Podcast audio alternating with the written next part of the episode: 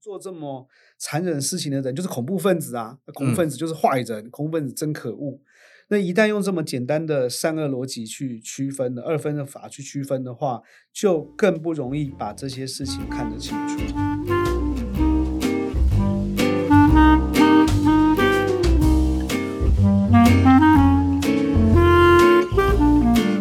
中间这两天很忙吧？啊，这个。国际新闻没有不忙的时候，但是这两天真的特别忙。有睡觉吗？诶，有 有睡，哦，那就好。这两天那个以色列跟这个巴勒斯坦的战争，还有恐怖攻击，对，应该是众所瞩目的一个事件。没有错。啊，想听听你的看法跟说法。这个今天想跟大家聊的一个是最近最热的新闻啊，但是也是一个非常非常。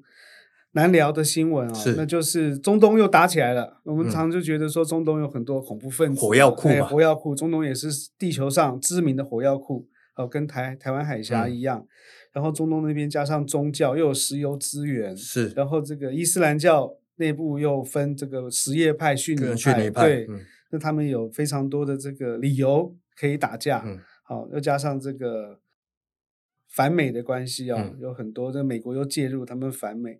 但是这一次的中东战争哦，并不是像这个阿富汗啊，或者是呃伊拉克啊，嗯，都是就是美国打中东国家嘛。对，这次不是。对，这次不是，这次是中东的国家自己打自己，算是内战。但是这个讲法也不是很准确、嗯，因为其中一方其实不是国家。嗯啊。也不同种族，对对。那这一次呢，如果大家有看新闻的话呢，大家应该知道是巴勒斯坦的哈马斯。嗯，哦，这是个两个词，我们听起来可能有点陌生啊。巴勒斯坦，我们还有个巴基斯坦嘛，常常搞混。哦，那总是总之是巴基斯坦在印度旁边，这个是中东的巴勒斯坦。那哈马斯就更陌生了。诶，这是一个人吗？哦，还是一个组织？没关系，我们先往往下讲。嗯巴勒斯坦的哈马斯攻击以色列，以色列我们就知道了，对，啊、这个中东的一个很厉害、很先进，呃的一个国家。那第一天哦，就造成了七百个人啊，七百个以色列人死亡，死亡。对，嗯、那这个数字到了今天已经修正，大概上修到一千两百个人。对，而且呢，还有一百多个人呢、啊。第一天传出是几十个人啊，后来修正到一百、一百三。今天我看到数字是两百六。嗯，总之是这个有一千多个以色列人死掉，包括平民老百姓，包括军人，然后还有两百多个人被掳走，嗯、被绑架走。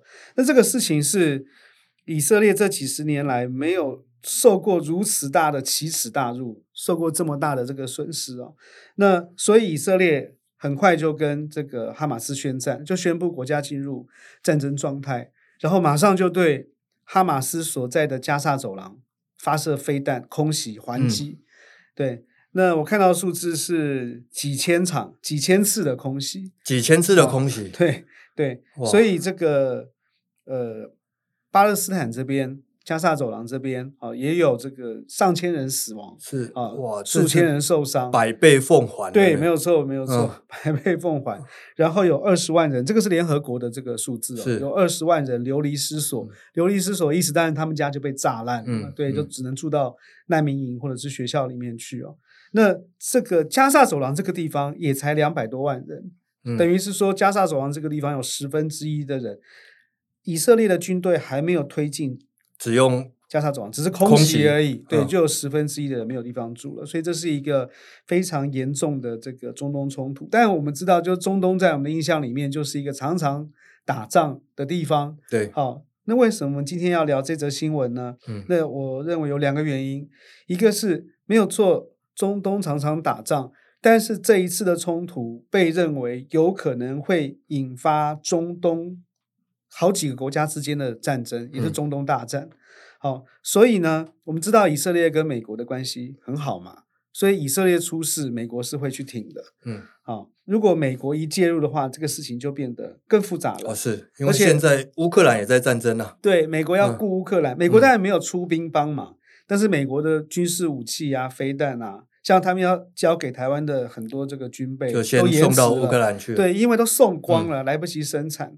结果现在呢，拜登已经讲话了嘛，要这个，而不是拜登讲，是美国五角大厦讲的，就国防部讲的，嗯、说美国要把这个已经开始运送弹药跟军事装备给以色列了。是对，那所以你看，美国也在帮忙台湾给我们武器嘛，嗯、等于是除了乌克兰之外，除了台湾之外，又多了一个美国要输血的地方。嗯所以对美美国来讲，也是一个很心力交瘁的时刻，嗯、这是第一个原因了啊，嗯、就是这个国际的影响很大。第二个就是以巴，我刚才有讲，这是一个非常不好谈的新闻，因为以巴冲突它是一个哦，从以色列建国第一天嗯就开始冲突到现在的一个事件，从一九四八年一直到现在，对，它这个、嗯、等于是二次大战结束之后哦，那以色列在这个地方建国。建国的第二天，包括巴勒斯坦人，包括全部的阿拉伯国家就开始围攻以色列啊，因为他们认为这个地方是巴勒斯坦人的，你们凭什么把巴勒斯坦人的土地抢走，还在这个地方建国？你有没有问过我们阿拉伯人？哈，巴勒斯坦人其实就是住在巴勒斯坦地区的阿拉伯人。是，那这个事情已经闹了七八十年都没有闹完，所以它是一个非常难解的历史悲剧。也是因为这个原因，如果我们不回头看看发生什么事情的话，我们会很难了解这里到底发生什么事，他们为什么要打起来，然后也会很容易流于就是一些呃战争中残忍行为的报道，就认为说啊做这么做这么残忍事情的人就是恐怖分子啊，恐怖分子就是坏人，嗯、恐怖分子真可恶。那一旦用这么简单的善恶逻辑去区分的二分的法去区分的话，就更不容易把这些事情看得清楚。其实还有个原因哦，就是巴勒斯坦虽然大家可能会觉得听过，但是概念有点模糊。就啊，我听过巴勒斯坦，但是是什么又说不上来。巴勒斯坦这个概念或这个你说地理名称或这个国家的名称，对我们来讲虽然不是那么熟悉，但从某个面向来讲，巴勒斯坦的命运其实跟台湾有点像。哦，这样子啊？对，嗯、因为。它到现在都不算是一个被国际社会承认的国家哦。这样讲就有感觉了。嗯，对，像台湾，你不管呃，我想听众们有会有人会觉得说，哦，我们是中华民国；有人就觉得，哦，我们是台湾，这都不要紧。但我们不会否认我们是一个国家嘛，这个就没有什么好争辩的。叫什么名字，可能因为你的政治信仰不同，可能会有不同看法。但是有个问题就是，那世界上的人承认台湾吗？其实我们从我们建交国的数目，嗯，就可以看得出来，不多，绝大部分的人是不承认的。他们会跟我们做生意，也会跟我们做朋友。但如果说国家的话，当然是老共的关系啦，就是不承认就对了。所以我们也在联合国没有席位嘛，是对不对？那巴勒斯坦有趣的是，他过得比我们惨啦。你看这个什么，以色列准备要去 消灭他嘛，对不对？但是呢，而且好好像对他们这个，等一下我会聊到了，他们的处境有点像在坐牢或集中营一样。那我们台湾人当然是过得很幸福，还可以听 Podcast。不过，我们台湾只有十十几个这个国家承认我们是国，我们有十几个邦交国啦。巴勒斯坦有一百三十几个邦交国，而且他在联合国是有席次的，有席次，对，是观察员席次，意思是说你可以进来开会啦，嗯，但是你不能表决，啊，这个是观察员。巴勒斯坦的命运跟台湾的命运有什么不一样？那他们面临的处境跟我们的处境有什么值得参照的地方？这就是一个非常呃有趣的问题哦。尤其是独立建国，尤是到现在为止都是很多台湾人的大梦。嗯，对。当然对统派来讲，会都对北京来讲，台独建国是毒毒蛇猛兽嘛，嗯嗯对不对？但不管你觉得独立建国，你的态度是什么？以巴冲突这件事情。其实就是关于两个国家或者是两个民族想要独立建国的故事。嗯，对，嗯，所以大部分国家距离独立建国都已经是很久以前的事情，要拿到历史课本里面去看。嗯，呃，但对台湾来讲，它是一个现在进行式。好，所以以色列跟巴勒斯坦故事就特别值得我们来参考。嗯，我刚才讲到这些事情，我也没有把握说今天都能好好的谈，因为随便一个点抽出来谈哦，都可以谈得很久。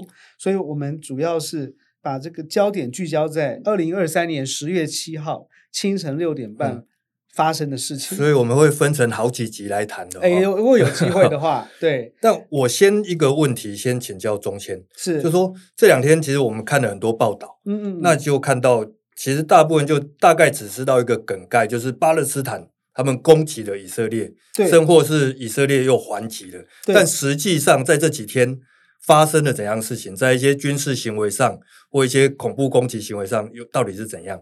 是，呃，我刚才讲，二零二三年十月七号，这个是上个礼拜六，上个礼拜六，哦、上个礼拜六，我刚才讲说巴勒斯坦是一个这个模糊的概念啊、哦，其实不是巴勒斯坦，嗯、是哈马斯，嗯，好、哦，巴勒斯坦是一个他们自己跟我们跟我们一样，哦，不管我们叫中华民国或台湾都可以啊、哦，我们自己认为我们自己是国家嘛，巴勒斯坦。他也自己认为自己是一个国家，对、哦。但是这个国家，它现在有两块不连在一起的土地，嗯，而且这两块土地都在以色列的境内，这就更奇怪了，嗯，对。然后被以色列呃一定程度的控制，然后这两块土地，他们也有自己的政府在控制这两块土地。巴勒斯坦有自己的政府，加萨走廊这个地方。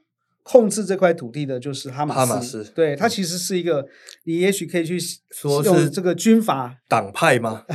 可以用军阀去想象，它自己其实是一个军事组织，嗯嗯、有点像民国初年。对，当然各地都有政府嘛，但那个政府，你说他是民选的吗？也不是。嗯，对，世袭的吗？也不是。他就是有枪杆子、拳头大，他就管这块地方。哈马斯有点点类似这个味道。好，那控制加萨走廊这块土地的哈马斯。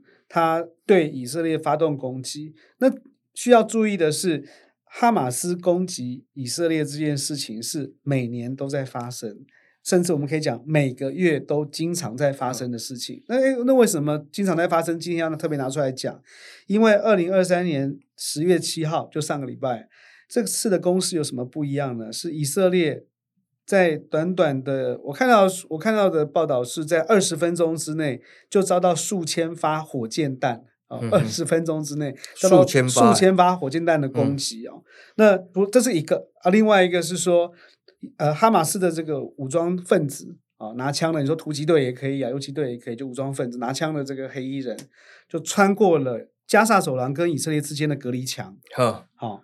他们穿过的方法就是也很粗暴，比方说用推土机把墙推倒，好，比方说搭滑翔翼从上面然后滑过去，哎，然后进入以色列境内，但是他们并没有推进去，他们是在加沙走廊附近的以色列的社区或城镇，算是他们的边境的对城镇，然后就对老百姓开枪，对，那这个这次的攻势呢，造成以色列有当天就传出来有六百多人，哦，七百人就是丧生。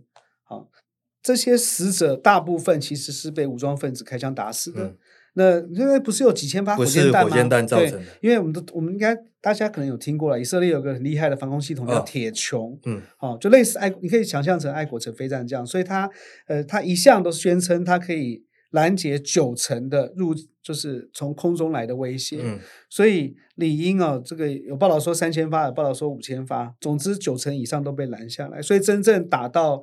这个以色列的建筑或目标的这个火箭弹有限，所以大部分是被这个呃哈马斯的这个战士或武装分子杀死。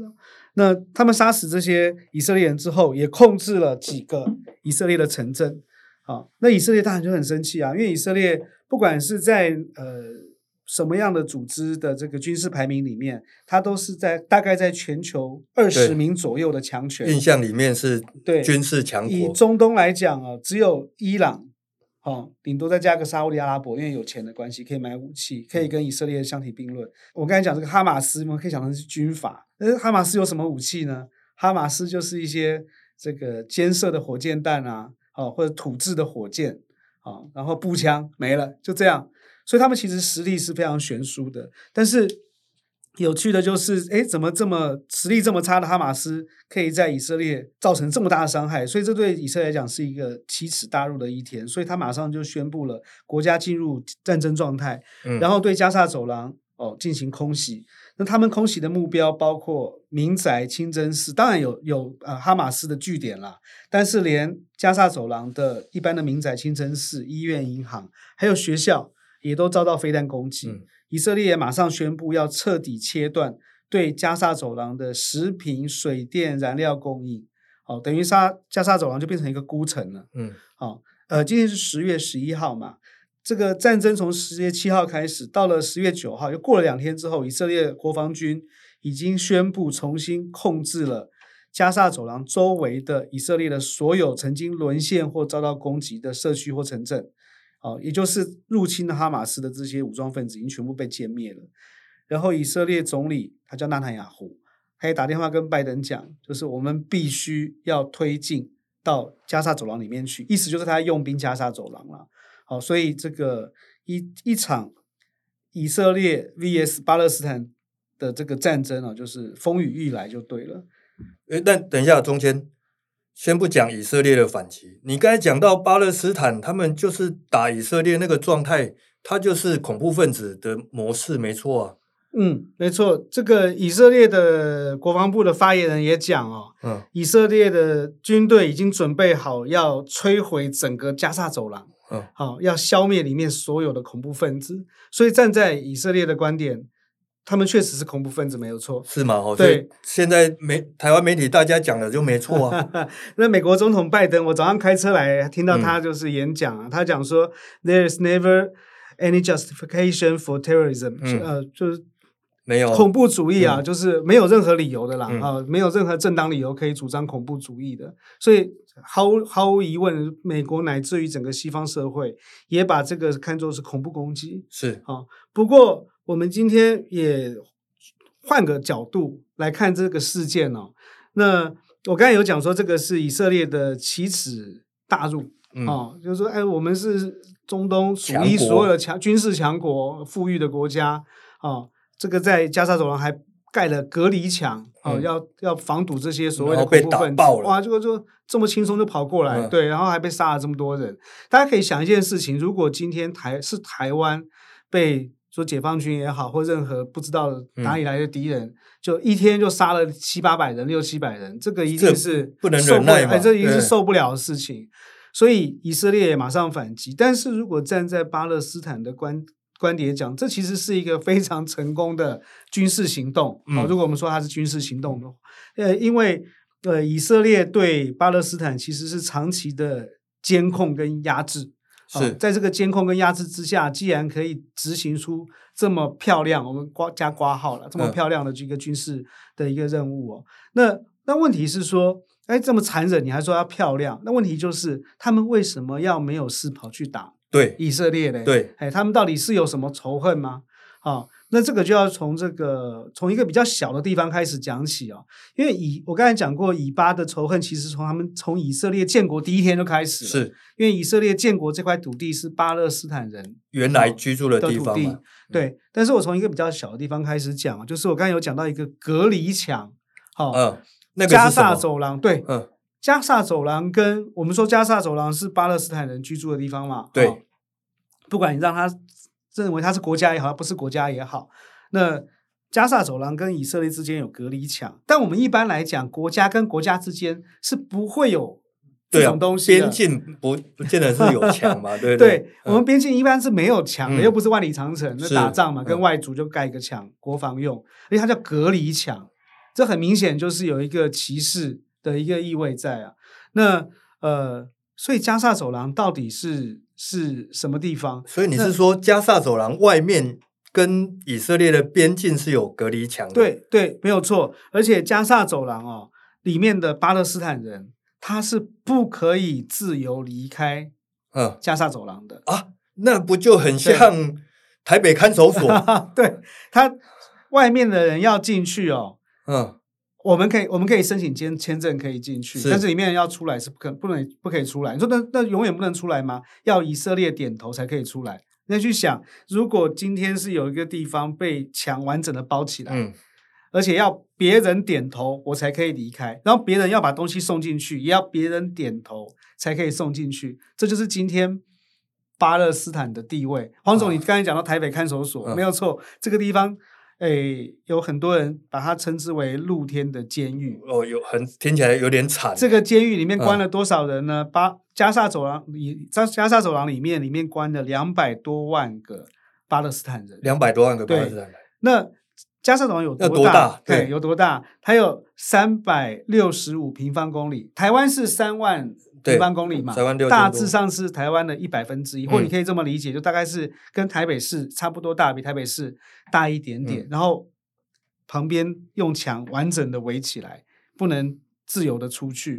好，这个地方本来是在一九四七年的时候，我们刚才讲说，从建国的第一天开始嘛，那以色列为什么在这里建国呢？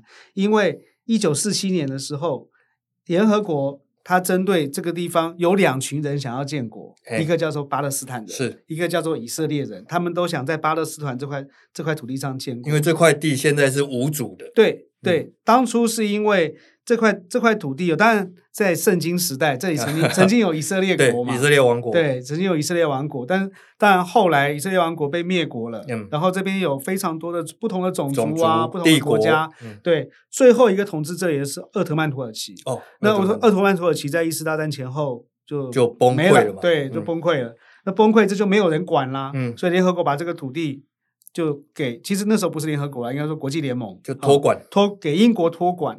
好，也是因为给他托管，所以在英国、美国的犹太人就说：“哎，有一块新的地方，那我就到那个地方去吧。嗯”所以这里原来全部都是阿拉伯人。嗯，好，全部都是阿拉伯人。然后从这个英国托管之后，越来越多。其实一十九世纪就慢慢开始，然后英国托管之后，加速了这个犹太人移民的速度。在一九四七年的时候，这个地方应该有七成是阿拉伯人，三成是犹太人。他们都想要独立建国，那联合国就讨论啊。啊，联合国讨论，然后通过了联合国大会的一百八十一号决议。决议就是建议各国支持，世界各国支持，在这个地方成立两个国家啊，一个叫做这个阿拉伯国，嗯，一个就是这个犹太人的以色列。嗯、对，那以色列就很高兴啊，哇，这个在二次大战的时候被希特勒弄到送到犹太人呃集中营里面杀了这个六百万犹太人。哦，过得很惨，终于可以有自己的国家了。但是阿拉伯人就很不爽啊。嗯，诶，这个故事听起来就是可能很平淡或没感觉。大家可以去想啊，台湾，台湾在二次大战之后有一个理论，就是台湾主权未定论嘛，嗯、对不对？就我们本来是大日本帝国的啊，大日大大日本帝国战败退出去了，那那不就是中华民国的吗？诶，中华民国还没有。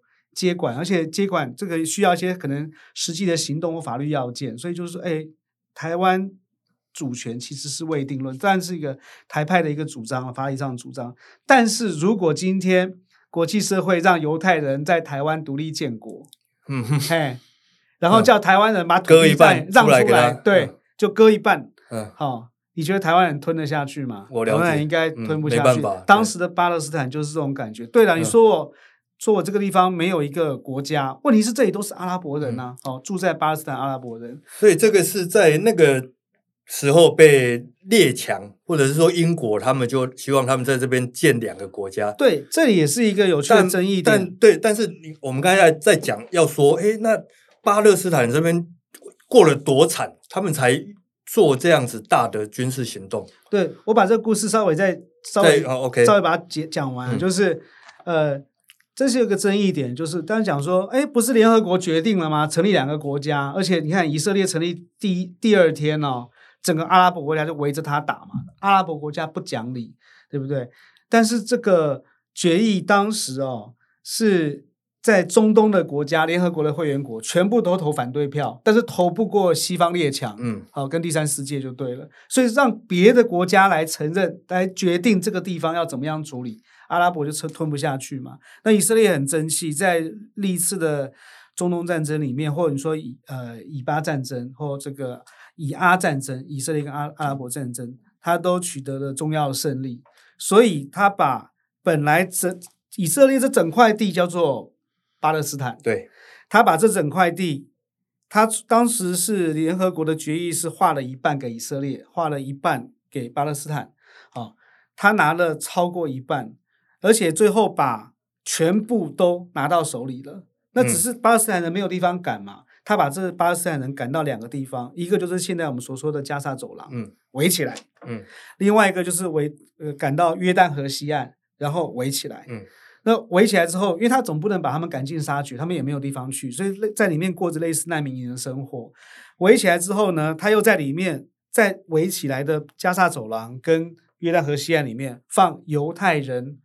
屯垦区哦，现在有人翻译叫犹太人定居点，就是哎围起来，那就里面就住巴勒斯坦人啊，他又在里面把它分割。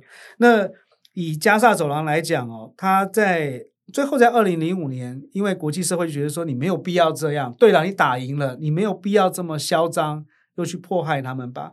那所以他把以色列把加萨走廊的定居点就全部都撤销掉，军队也撤出来，但是约旦河西岸里面。还有几百个定居点，嗯、等于是里面是巴勒斯坦人，但是以色列又把自己的国民一直放进去，而且还放在好的对地土地上面，感觉就是要蚕食鲸吞，嗯、让他们过得就是不舒服，要而且要让他们没有办法独立建国。是对，那刚才黄总问到一个问题，说他们到底过得多惨哦？嗯，那嗯，除了他们是生活在类似监狱里面，就不能自由离开啊隔离墙里面，然后他们的食物、饮水。燃料、电力，哦，乃至于一切的经济资源、物资，都要受到以色列的管制，要以色列点头才可以送进去，包括联合国的人道救援的一些物资。你说我就送米而已啊，啊，我就送水啊，或者面粉，也要以色列点头才可以送进去。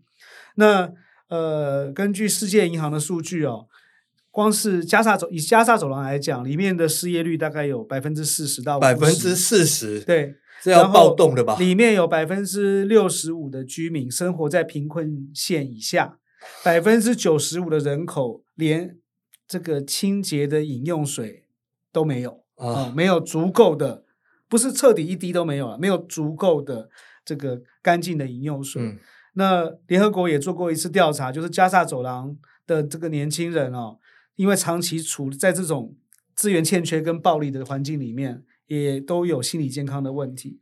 如果把这些资、把这些历史的背景，还有这些经济的因素、政治因素考虑进去，上个礼拜六就十月七号发生的这个让我们感到非常遗憾的这个哈马斯的攻击事件，或我们说恐怖攻击，会不会有点像是从监狱或集中营里面杀出来的反抗者？嗯，嗯对。那即便我们同意拜登所讲的，这恐怖分子就没有道理可以讲啊？恐怖分子还讲说你有什么理由？嗯、没有理由。但是我们总是。要声讨哈马斯，是这个是没有问题的。他们去杀手无寸铁的以色列百姓，这是没有问题的。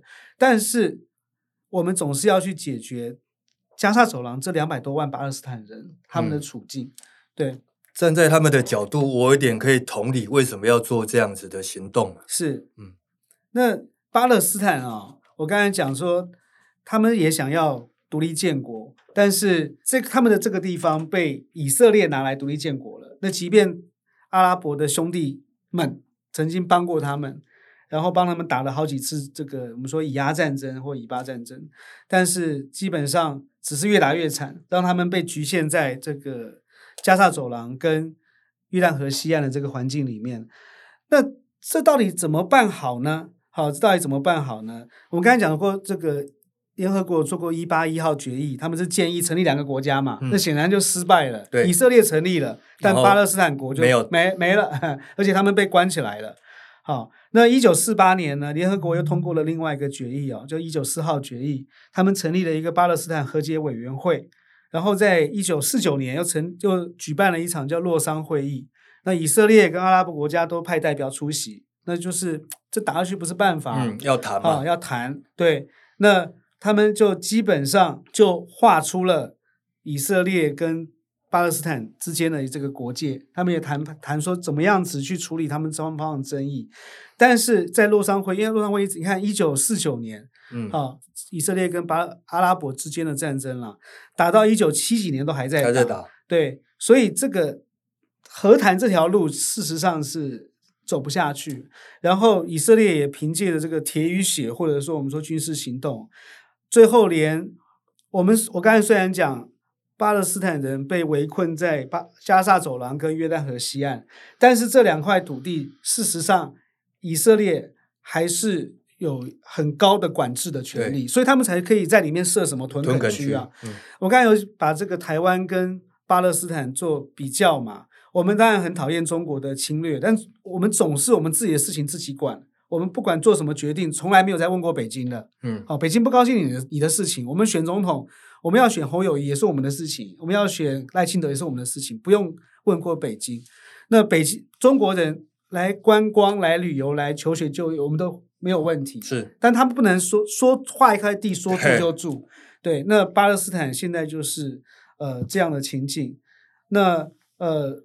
联合国在二十一世纪也曾经做过决议哦，就是要求以色列退出他们所谓的犹太屯垦区。哎，好，然后认为这样是一个违反国际法的行径。以色列鸟都不鸟吧？对，以色列完全不鸟。嗯，这个也是以巴冲突的一个呃核心的原因啊，就是他们的国家梦。跟我们一样，也可以讲还没有完全的圆嘛。嗯，但是我们我们也没有去攻击中国啊，我们有有跑去那边杀中国人嘛？我们也没这么做啊。那是因为那说巴勒斯坦怎么这么可恶？因为他们有点被逼到极端的情境里面。当然不可否认的，哈马斯它本来就是一个比较极端的组织组织啦。因为哈马斯这个组织它建立的时候的一个宗旨，嗯，就是要消灭以色列，把以色列从巴勒斯坦的土地上。赶出去，嗯，好、哦，这等于是巴勒斯坦人的武斗派就对了，汉贼不两立了。但是这不能代表所有巴勒斯坦人，哦，所以如果我们说，哎呀，巴勒斯就就是如同我们看到这个九一一事件，我们就说，哦，中东都是恐怖分子，这当然不准确。嗯、我们也不能因为哈马斯攻击以色列，我们就说巴勒斯坦人都是恐怖分子。但是我们可以讲，哈马斯这次确实做的太超过了。然后他的一个隐忧就是，他当然是出了气。好，或报了仇一定程度，但问题它会引来更大的杀戮，嗯、因为以色列准备要，刚才讲过，已经开始了嘛，的国防军有放话要这个踏平加沙走廊，嗯、对，这对巴勒斯坦人来讲又是另外一场灾难。是，对。那中间我最后请问，你觉得以色列跟巴勒斯坦到底有没有可能最终最终和平收场这一次的冲突？哎，这是一个非常好。然后也非常让国际社会关心跟为难的问题哦，呃，说实话，目前来看是没有希望，啊、没有希望。对，当然大家听到这个可能会觉得说，这关我什么事？或者说这，嗯，他们这两个国家或这两个这两个这两群人，对，会不会和解？会吗？我很害怕，我每天开车，哎，我我反问黄总一个问题好了，嗯、你觉得中国跟台湾有和解的可能吗？诶，就。好问题，这样子问就会对。有比较强的现实感，因为诶，我们不管你是统派，你是独派，关心或不关心，我想和解啊。我想没有人想要我们台湾跟中国变成以色列跟巴基斯坦这样子。对，诶，弄不动不动每天就射飞弹，对，射射飞弹过去，他们射飞弹过来，然后我们去报复，他又报复过来，然后他把我们围起来，或者我们把他们围起来，而且这个一旦有这样的仇恨下去。不是言语或思想上的对立而已，就我的父亲或我的妻子、我的小孩被杀死了，你这个就是仇恨。他们已经斗了七八十年，都可以想象他们之间的仇恨是多么的深厚。了解。对，那呃，以色列跟巴勒斯坦的区别比台湾跟中国更大，是啊，鸿沟更深。当然，很多人会觉得说啊，我们台湾人不是中国人啊，对，但我们是华人。会有类似的这个华人的信仰文化，这种不会错。我们用华语嘛，你说啊，我讲台语，台语也是从闽南话来啊，你听起来也很像，但腔调跟里面具体的东西已经变得不太一样了。巴勒斯坦人是阿拉伯人，讲阿拉伯话，嗯，信伊斯兰教。呃，以色列是犹太人，对，他也不会用这个，他用希伯来文，嗯，对不对？对，他跟美国好，阿拉伯人跟美国不好啊。对，而且你的土地，你现在的国土就是从我我的手上抢走的。以色列建国之后，第一波就有七十万的移民难民哦，那哦从欧洲各各地来的，不是，是原来住在巴勒斯坦人住在自己的土地上，以色列建国以后被赶走哦，是七十万巴勒斯坦人被赶成被赶走，而且你想说，原来呃，原来联合国建议。这两个地方，呃，这个地方两个国家建国，他把百分之五十五的巴勒斯坦的土地划给以色列，百分之四十五划给原来的巴勒斯坦。现在以色列国土应该占八九成有了，在巴勒斯坦。对对，嗯、那你就想看原来那原来这些地方的巴斯巴勒斯坦去哪里了？他有钱有办法，就他就去国外；嗯、没钱没办法，就被赶到约旦河西岸跟加沙走廊里面了。就变成是这样，所以它的这个和解可能性非常非常低。嗯哼。但是话说回来，在历史上确实有出现过和解的契机。是，那一九九四年的诺贝尔和平奖就是颁给当时的以色列总理啊，嗯、拉宾，嗯啊，然后那个时候的这个以呃巴勒斯坦解放组织的领导人是叫阿拉法特，哦、很有名，对，年纪很有名。呃，大一点的，嗯、年纪长一点的，对的，这个听众可能有印象，有一个、这个、大胡子，对，然后戴个头巾 嘛，对对对对、嗯、对。那他们为什么给这两个人呢？哎，以色列跟巴勒斯坦不是因为打来打去嘛？这个杀父之仇不共戴天啊，抢我田，夺我田，占 我占我妻，对。嗯、那呃，因为拉宾跟阿拉法特曾经谈过，啊，就是要和解。好，愿意用谈判的方式去解决双方的争议。你说，哎，那不就照着这个路线走就好了嘛？他们真的有谈了吗？哎，是谈崩了，所以变成这样吗？哎，不是。嗯，哎，拉宾他当然是想不要用打的，不要用杀的，就是以色列的总理那个时候的哈，所以就愿意谈嘛。哎，大家都很高兴啊，给他啊，给你诺贝尔和平奖，好，肯定你好好干。他第二年就被杀死了。啊！第二年就被杀死了。对，第二年就被杀死了。他不是下台，他是被杀死。签合约的人被杀了。对，黄总，你觉得他是被巴勒斯坦的恐怖分子杀死的？你又对不对？擅长问这种问题，我又擅长解答。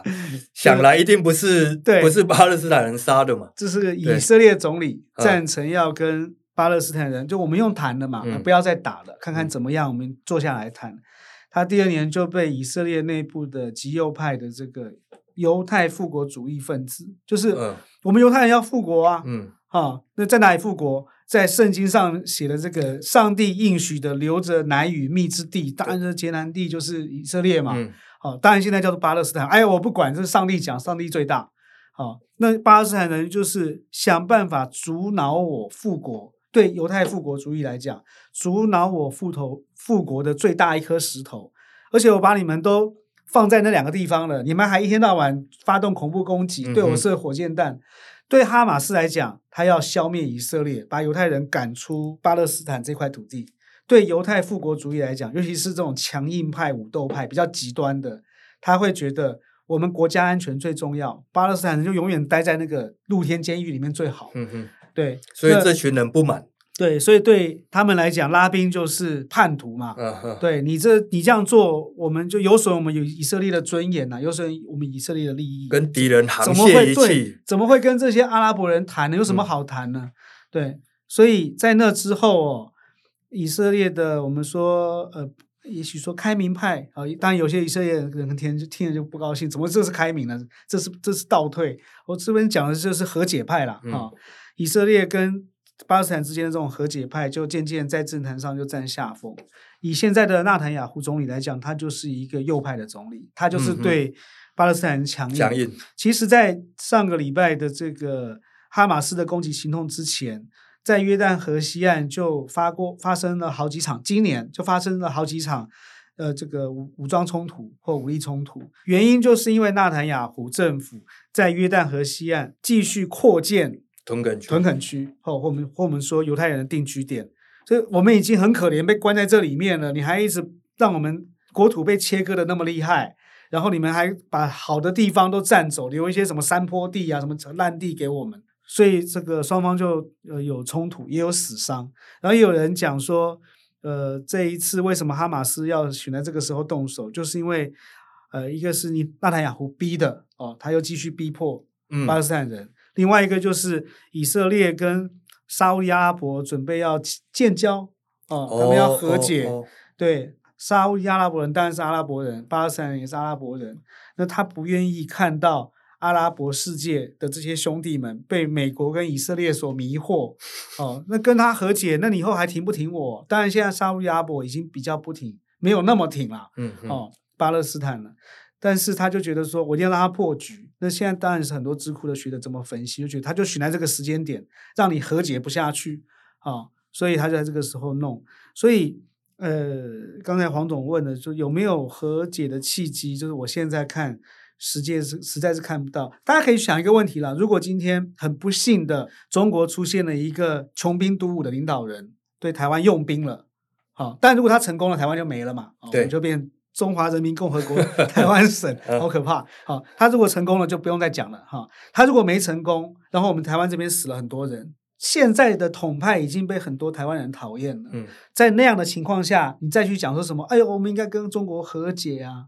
好，就统派一定更不受欢迎。当然，如果打过一次仗、两次仗，战争也很残酷嘛。可能大家觉得还是能和解，还是和解好了。可能我们仗打得越打越穷，我们生活越过越苦。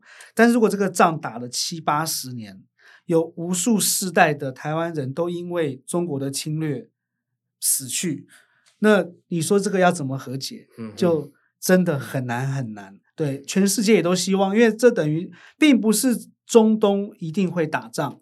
但是中东，呃，一个被认为是最激烈的火药库，就是以巴问题，它真的非常非常难解决。对，我们都希望它解决，不要打仗，但现在看起来真的很难。